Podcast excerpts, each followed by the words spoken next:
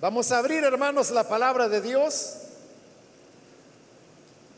en el Evangelio de Mateo. Busquemos el capítulo número 18.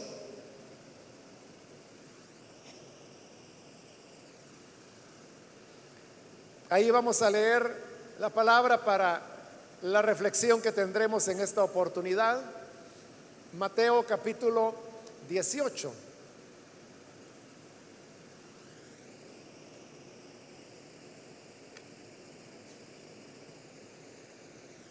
La palabra de Dios nos dice en Mateo capítulo 18, versículo número 15 en adelante, por tanto, si tu hermano peca contra ti, ve y repréndele estando tú y él solos. Si te oyere, has ganado a tu hermano. Mas si no te oyere, toma aún contigo a uno o dos, para que en boca de dos o tres testigos conste toda palabra. Si no los oyere a ellos, dilo a la iglesia.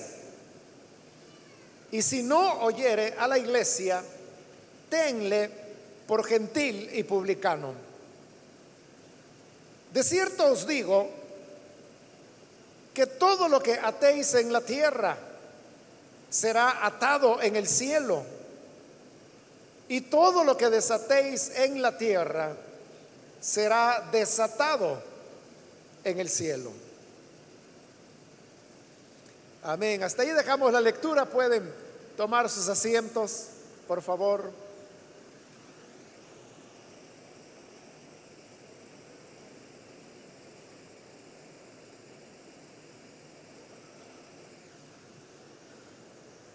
En esta ocasión hemos leído las instrucciones que el Señor Jesús entrega a su pueblo para poder administrar o manejar, diríamos, aquellas situaciones de pecado que se pueden producir dentro de la iglesia. Note que esta es una, bueno, una de las únicas dos veces que el Señor Jesús utilizó la palabra iglesia. La primera fue un par de capítulos antes, en el 16, donde el Señor dijo a Pedro que las puertas de la muerte no podrían contra su iglesia.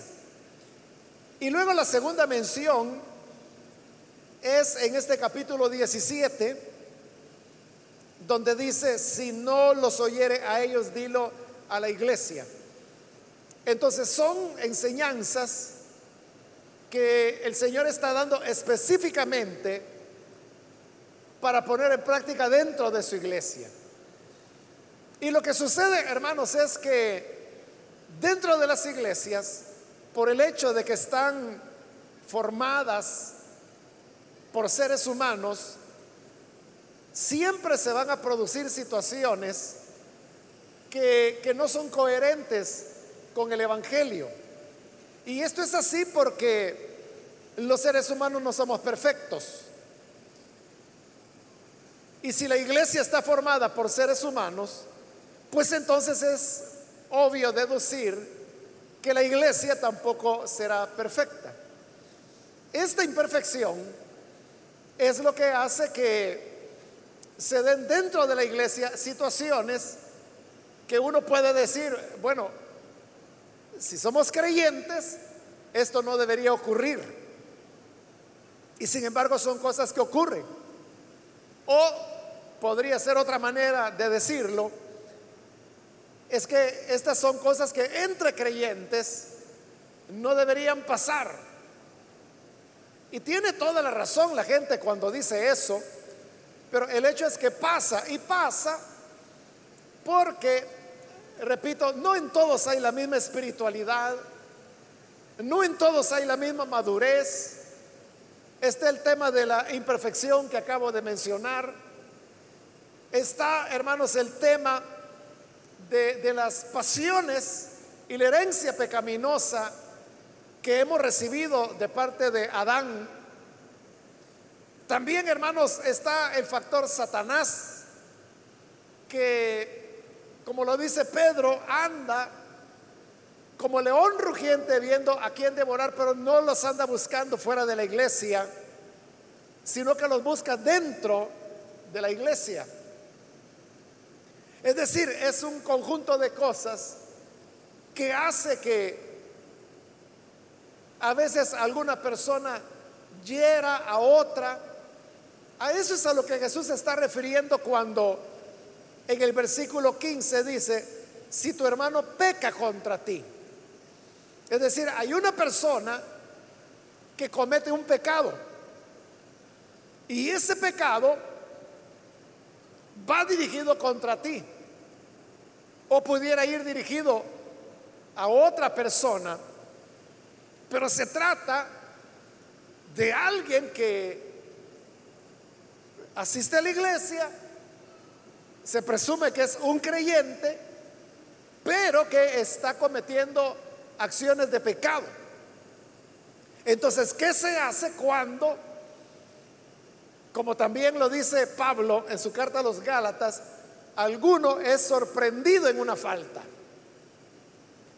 ¿Qué quiere decir Pablo cuando dice que si alguno es sorprendido en alguna falta? Significa que las personas dentro de la iglesia, cuando cometen pecado, tratan de hacerlo de una manera oculta, que las demás personas no se den cuenta, que no se enteren.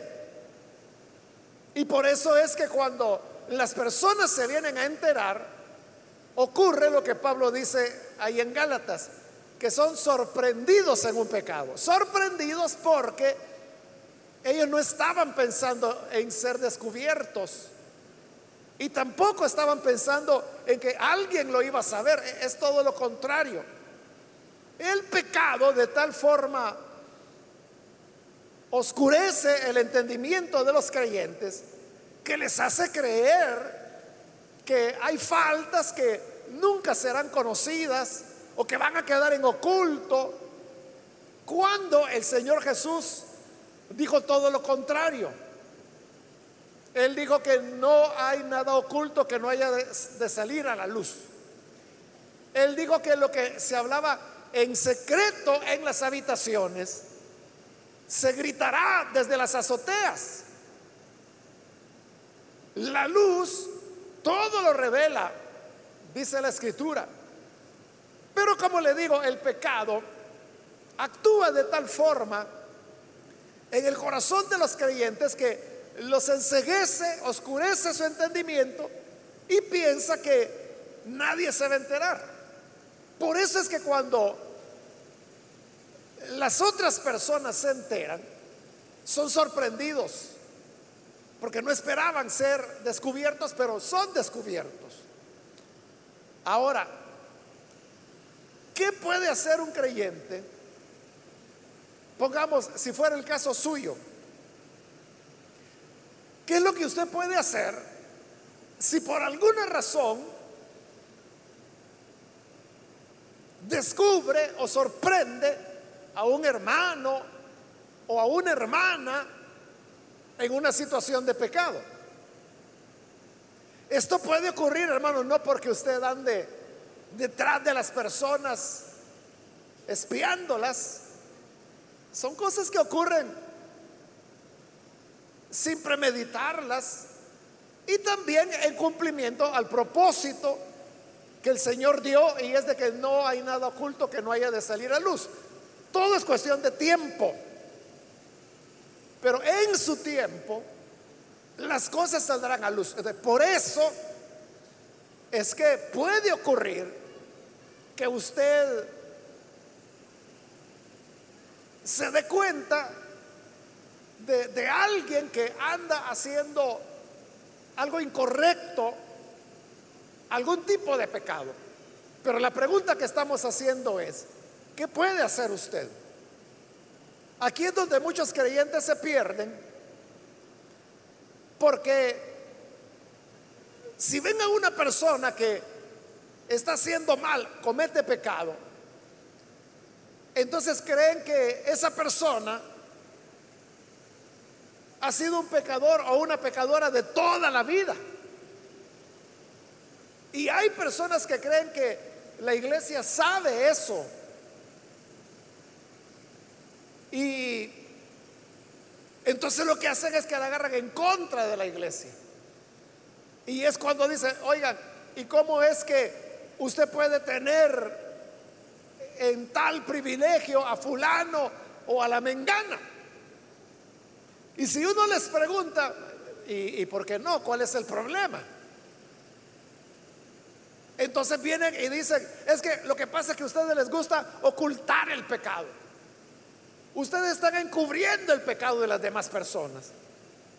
Pero note, esa, ese creyente que dice eso está juzgando mal. Porque es él quien sabe lo que la otra persona está haciendo, no la iglesia.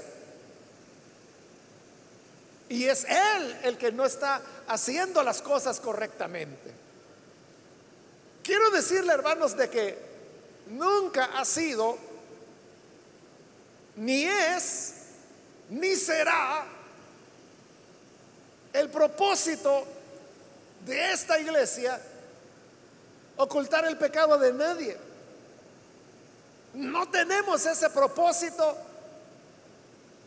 ni nos inclinamos a ello, ni lo aprobamos.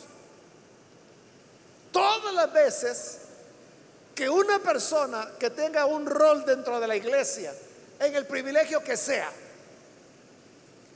y usted lo sorprende en algún pecado, no es que la iglesia sepa que esa persona tiene esa conducta y que a pesar de saberlo se le ha dado un privilegio. No, no, no es eso. No es ese el propósito. Ya le dije, no lo ha sido, no lo es, ni lo será. Estar encubriendo el pecado de nadie. Lo que está ocurriendo es que la iglesia no lo sabe. Es usted. Es usted el que conoce las cosas. Ahora, ¿qué va a hacer con ese conocimiento? El Señor Jesús está aquí dando los pasos que se deben dar.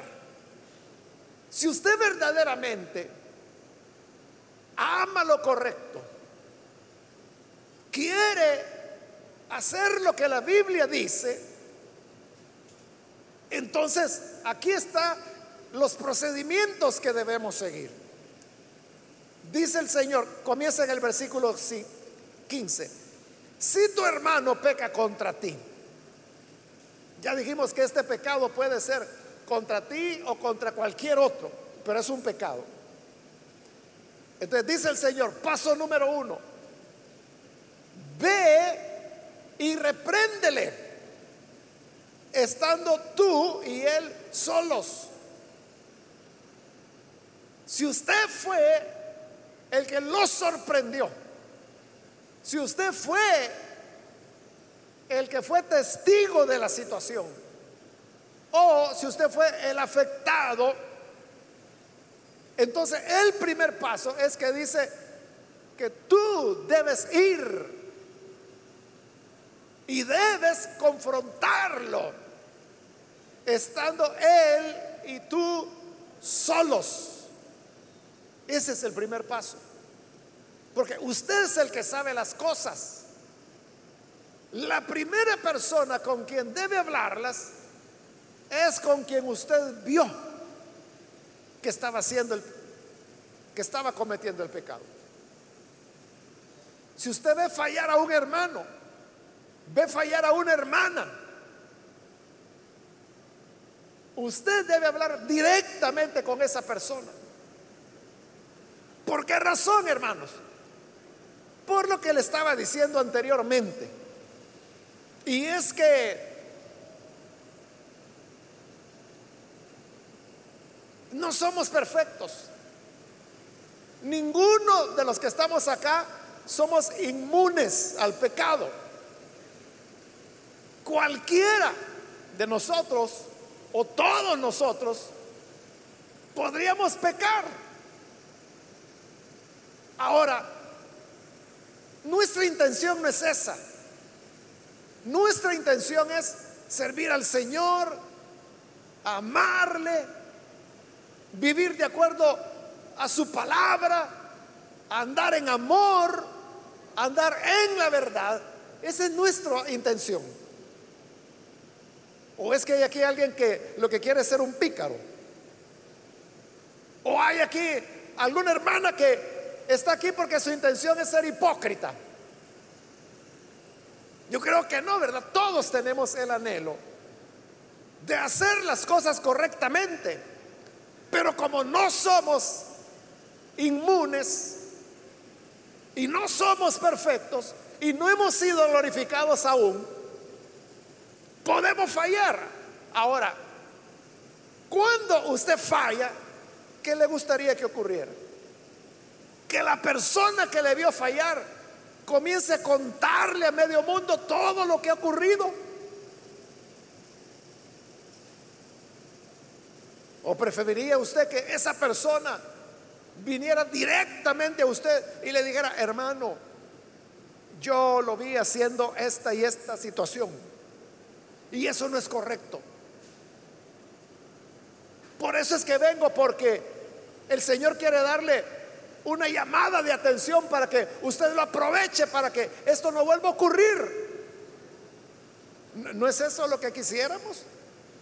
Que mejor vinieran y nos dijeran directamente lo que ocurre. Pues eso es lo que Jesús está haciendo. Porque es, hermanos, una manera de ayudar a las personas al mismo tiempo que se está protegiendo su dignidad, su imagen, diríamos. En cambio, si usted sabe algo y comenzó a contarla a medio mundo, se lo digo a medio mundo, menos a quien se lo tiene que decir. Que dijo el Señor que es ir con ese que pecó. Entonces, ¿qué va a pasar? Que usted está dañando la imagen de esa persona. Es un mal procedimiento. Entonces, lo importante es ir y confrontar a esas personas. Y como dice el Señor, ve y repréndele estando tú y él solos. No hay por qué alborotar las cosas. Y tampoco, hermano, se trata, ah, es que yo vi tal situación, entonces le voy a poner la queja al pastor y va y le cuenta al pastor, hermano, mire qué, qué hace con ese porque ese pecó. Pero lo primero que el pastor le va a decir es, usted es el testigo. Y usted dice, mire, yo, yo solo a decirle vengo, yo no me quiero meter en problemas es que no es meterse en problemas, es obedecer lo que Jesús dice que tienes que hacer. Es que a usted le gustaría que lo acusaran injustamente. Que cualquiera inventara cualquier locura. Y que luego el pastor venga y le dice, mire, ¿y usted por qué ha pecado? ¿Yo qué? Que usted ha pecado. Pero ¿por qué me dice eso? Ah, es que alguien vino y me dio ese informe. ¿Quién es esa persona? Quiero conocerla porque no sé por qué está mintiendo. Ah, no, no le puedo decir porque la persona habló bajo la condición de mantener en secreto su nombre. Ese pastor está actuando mal. Ese pastor está desobedeciendo lo que la Biblia dice, pero también está desobedeciendo el creyente que vio la situación y que pide anonimato. No es así como funciona. El Señor dice, si tú lo viste pecar, ve tú y repréndele. Ni siquiera tienes que decirle al pastor, ni a otro hermano, ni a tu esposa, ni a nadie más. Sino que debes ir con esa persona que falló. Y el Señor dice, estando tú y él solos, solos, y ahí repréndelo. Ahí tú le podrás decir, hermano, fíjese que yo me di cuenta que usted andaba en esta y esta situación y eso no le agrada a Dios. Entonces, pero yo lo vi, quiero decirle que yo no le he dicho a nada, a nadie, sino que yo vengo porque quiero decirle que usted tiene que corregir su camino, tiene que arrepentirse. Y si usted se arrepiente, el Señor será misericordioso y lo va a perdonar. Entonces dice el Señor, si te oyere, estoy siempre en el versículo 15, si te oyere, has ganado a tu hermano. Digamos que la reacción de él es positiva. Y dice, sí, hermano, es cierto.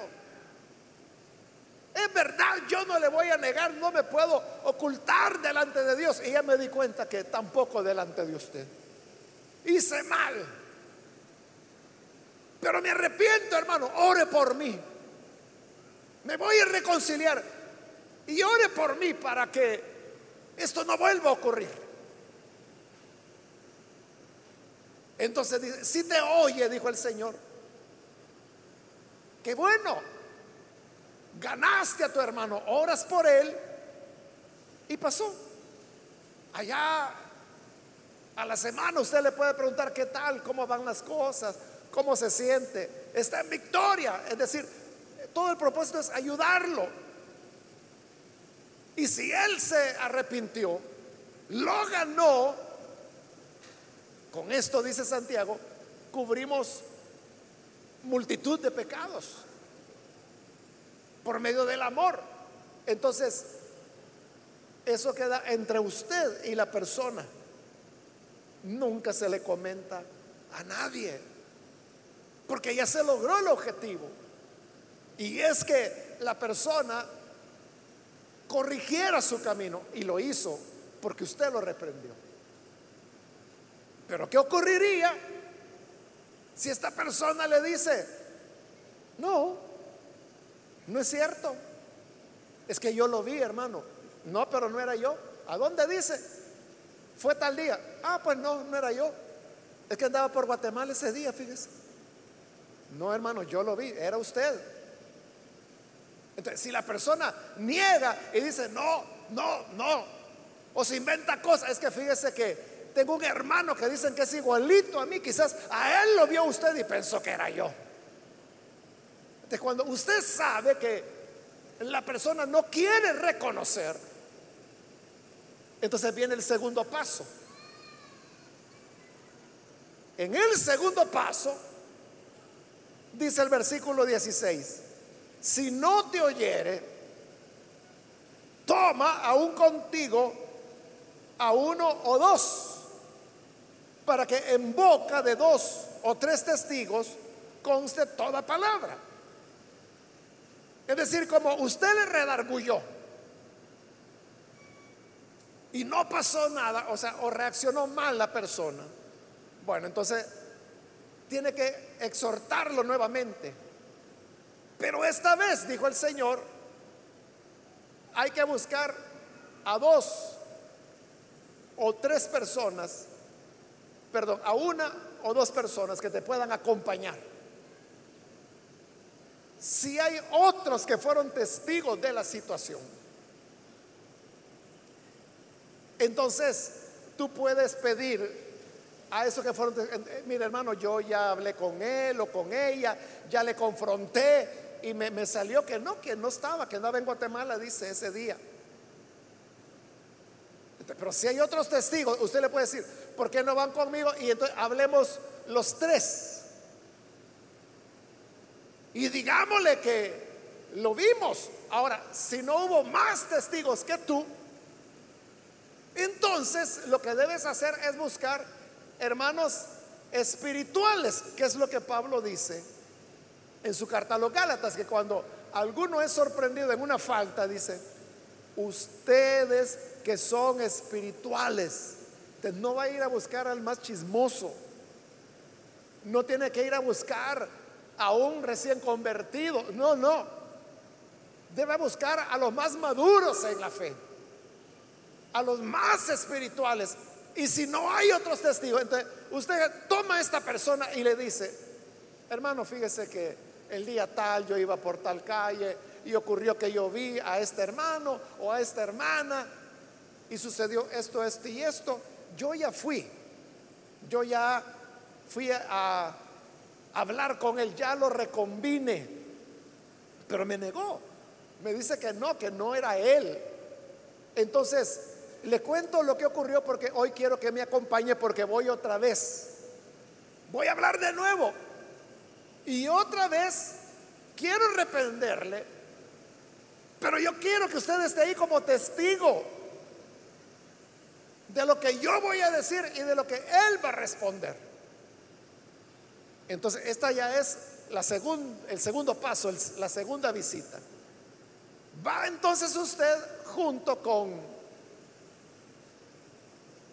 el testigo, ya sea que es un testigo que vio lo mismo que usted vio, o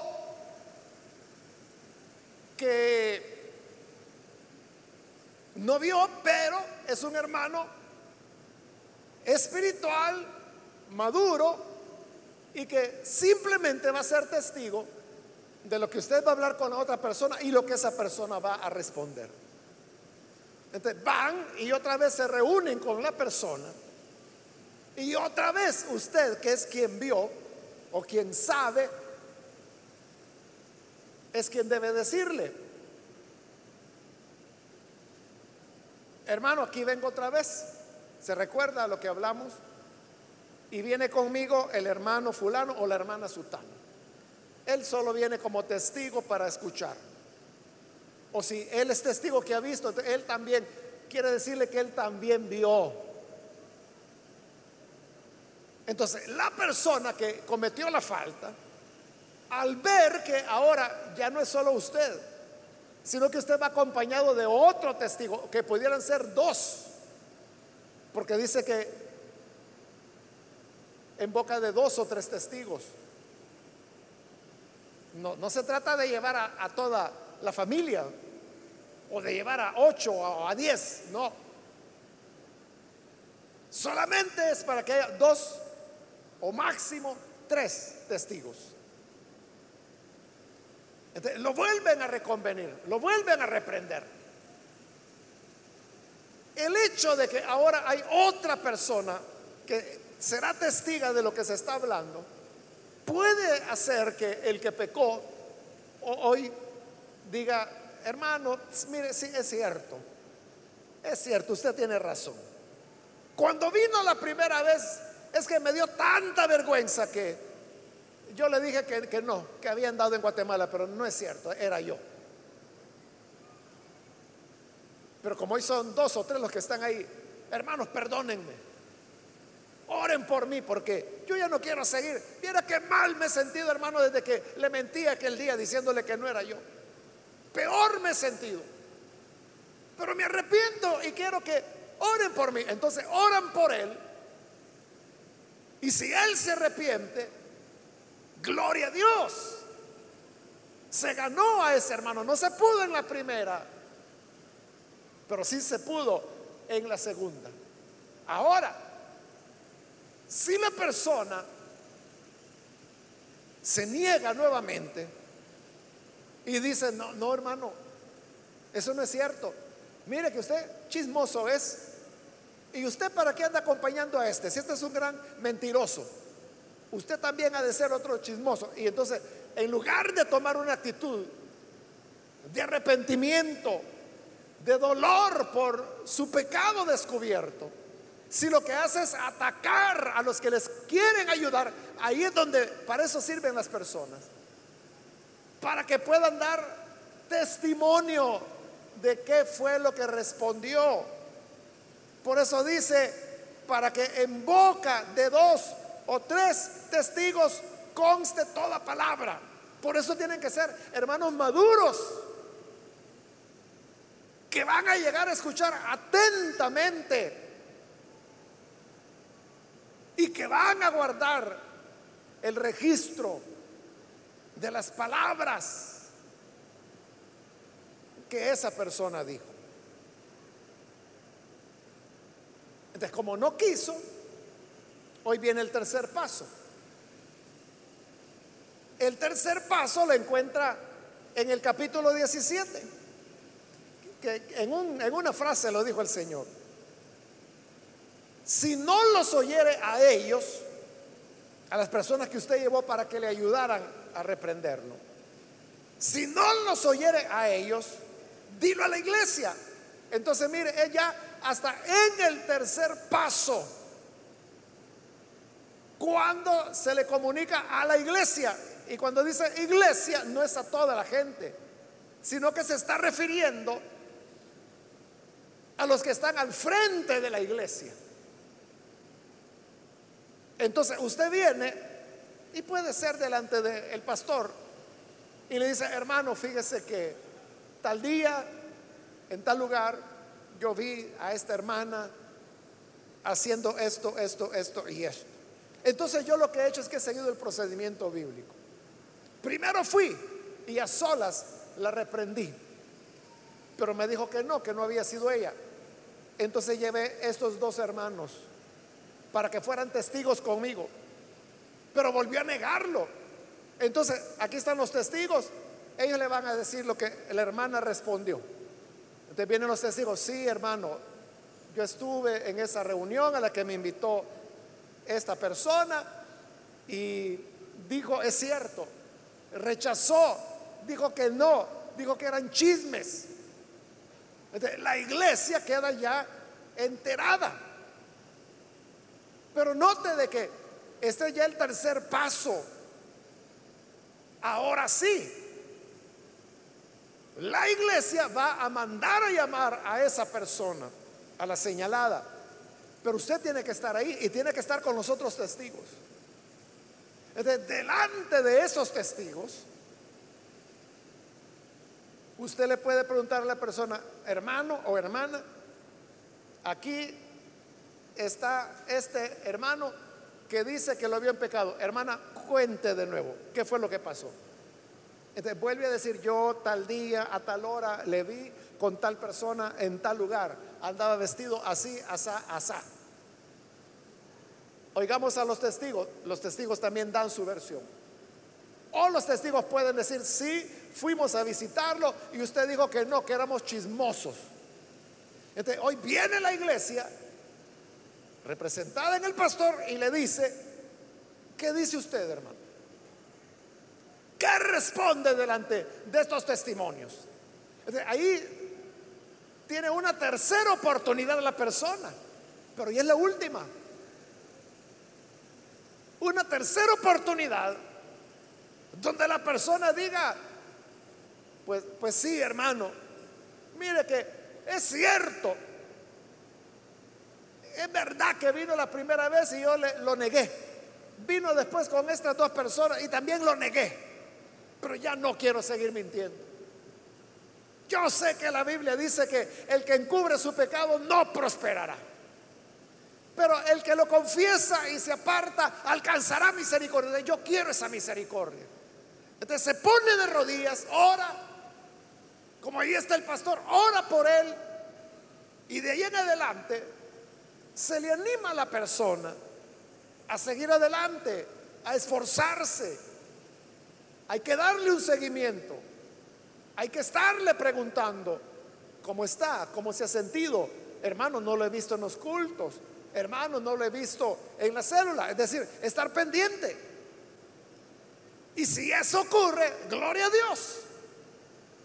Se resolvió un problema. Tuvo que llegar hasta la instancia del pastor. Pero se logró el objetivo. Ahora, ¿qué ocurre si en esta última instancia la persona insiste y niega? Dice, no hermano pastor, ¿cómo va a creer? Eso es mentira. Chismes son de estas personas. Ah, no, ya entendí.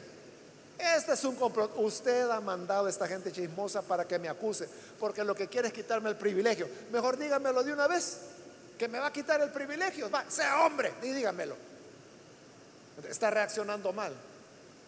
O hay personas que en ese punto justamente, Ah, no, entonces ya vi que esta iglesia está llena de chismosos y hasta el pastor es un gran chismoso. Entonces yo mejor me voy y voy a buscar una iglesia que de verdad sirva al Señor. Y se van ellos.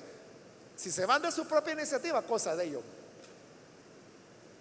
Uno está tratando de ayudarles, uno está haciendo el procedimiento que Jesús dijo.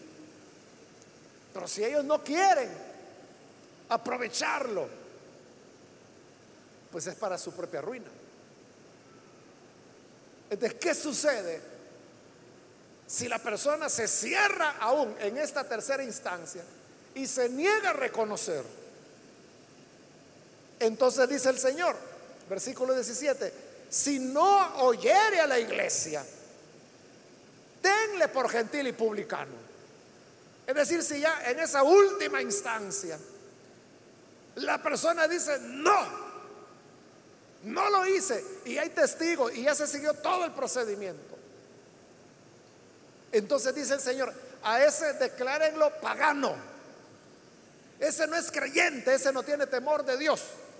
Declárenlo pagano, declárenlo publicano, es decir, pecador. Y ahí sí, mire, hasta allí es cuando ya se le debe comunicar a la congregación y decirle, hermanos, el hermano fulano o la hermana sutana, ella ha cometido esta falta, se le ha reconvenido, se ha seguido el procedimiento bíblico, no ha querido obedecer, entonces de aquí en adelante lo vamos a tener por publicano, por pecador, por pagana o pagano.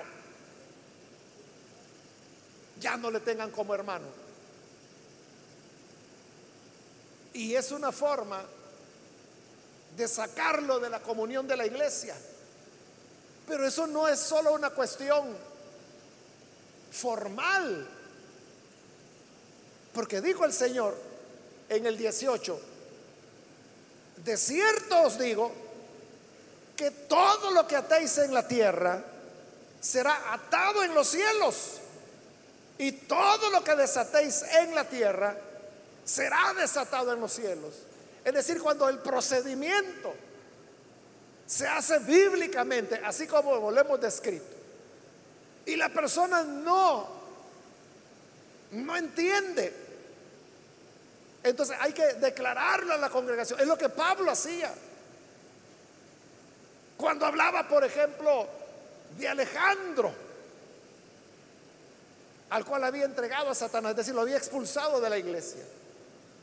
También hablaba de aquellos que enseñaban herejías, como Hermógenes, que se había desviado y entonces Pablo tuvo que expulsarlo de la iglesia.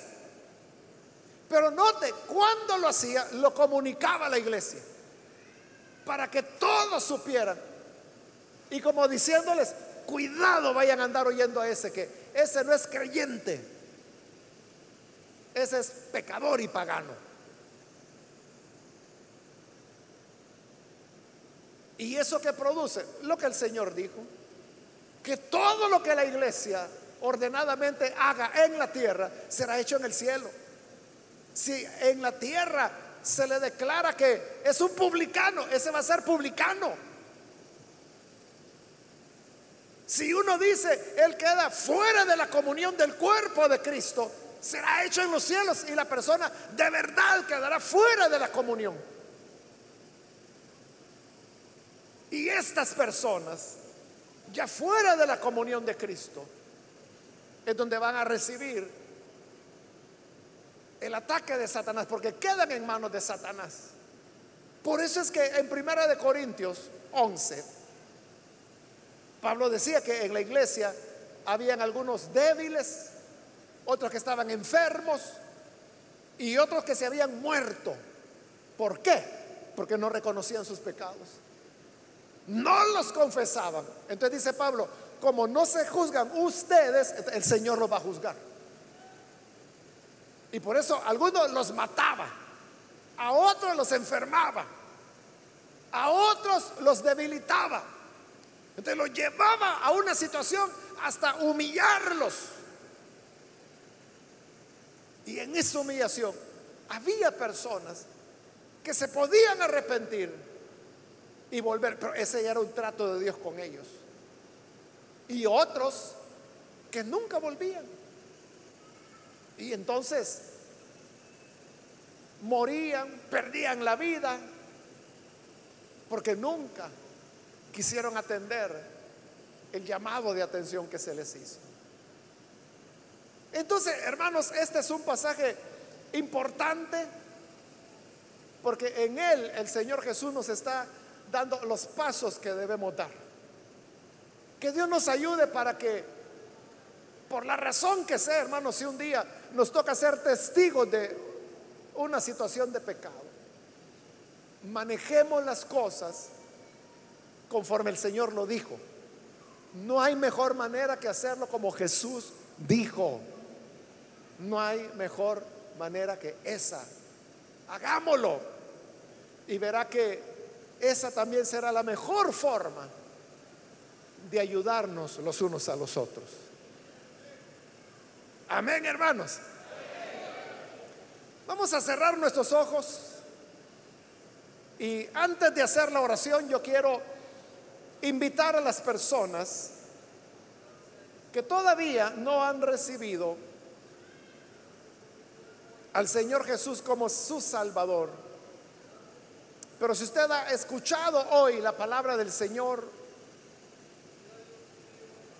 y a través de ella se da cuenta de la importancia de tener una vida transparente, sincera delante de Dios, pues aquí tenemos los pasos que debemos dar. Por eso yo quiero hoy invitar si hay alguien que necesita venir al Señor Jesús para recibirle como su Salvador. Si usted quiere hacerlo, le voy a invitar a que se ponga en pie en señal que desea recibir a Jesús. Y así nosotros vamos a orar por usted. ¿Hay alguna persona, algún amigo o amiga que necesita creer en el Hijo de Dios? Póngase en pie para que oremos por usted. Hoy es el momento para venir al buen Salvador. ¿Hay alguna persona que necesita venir a Jesús? Póngase en pie. Si necesita recibirle como Salvador, queremos orar por usted. Venga que hoy es cuando la puerta está abierta. Póngase en pie. Acérquese. La gracia de Dios le está llamando. En todo este procedimiento que Jesús estableció, usted puede notar algo. Él es un Dios de oportunidades y es un Dios de misericordia. Por eso le está dando su oportunidad en este momento. Necesita venir, póngase en pie. Venga, acérquese y vamos a orar por usted. ¿Hay alguien que lo hace? Venga. Queremos orar por usted. O si hay hermanos, hermanas que se han alejado del Señor. De igual forma, póngase en pie. Si necesita reconciliarse, necesita volver al Señor, póngase en pie. A través de lo que hemos escuchado, usted se da cuenta que es el Señor abriéndole una puerta de oportunidad. Muy bien, aquí hay una persona, Dios le bendiga, bienvenido. ¿Alguien más que necesita pasar? Póngase en pie. Queremos orar por usted. Bien, aquí hay otro hombre que pasa, Dios lo bendiga, bienvenido. Alguien más que necesita venir. Puede ponerse en pie en este momento. Si se va a reconciliar, si es primera vez, póngase en pie. Y aproveche porque vamos a orar en este momento. Pero si hay alguien más que necesita venir, puede pasar en este momento para que oremos.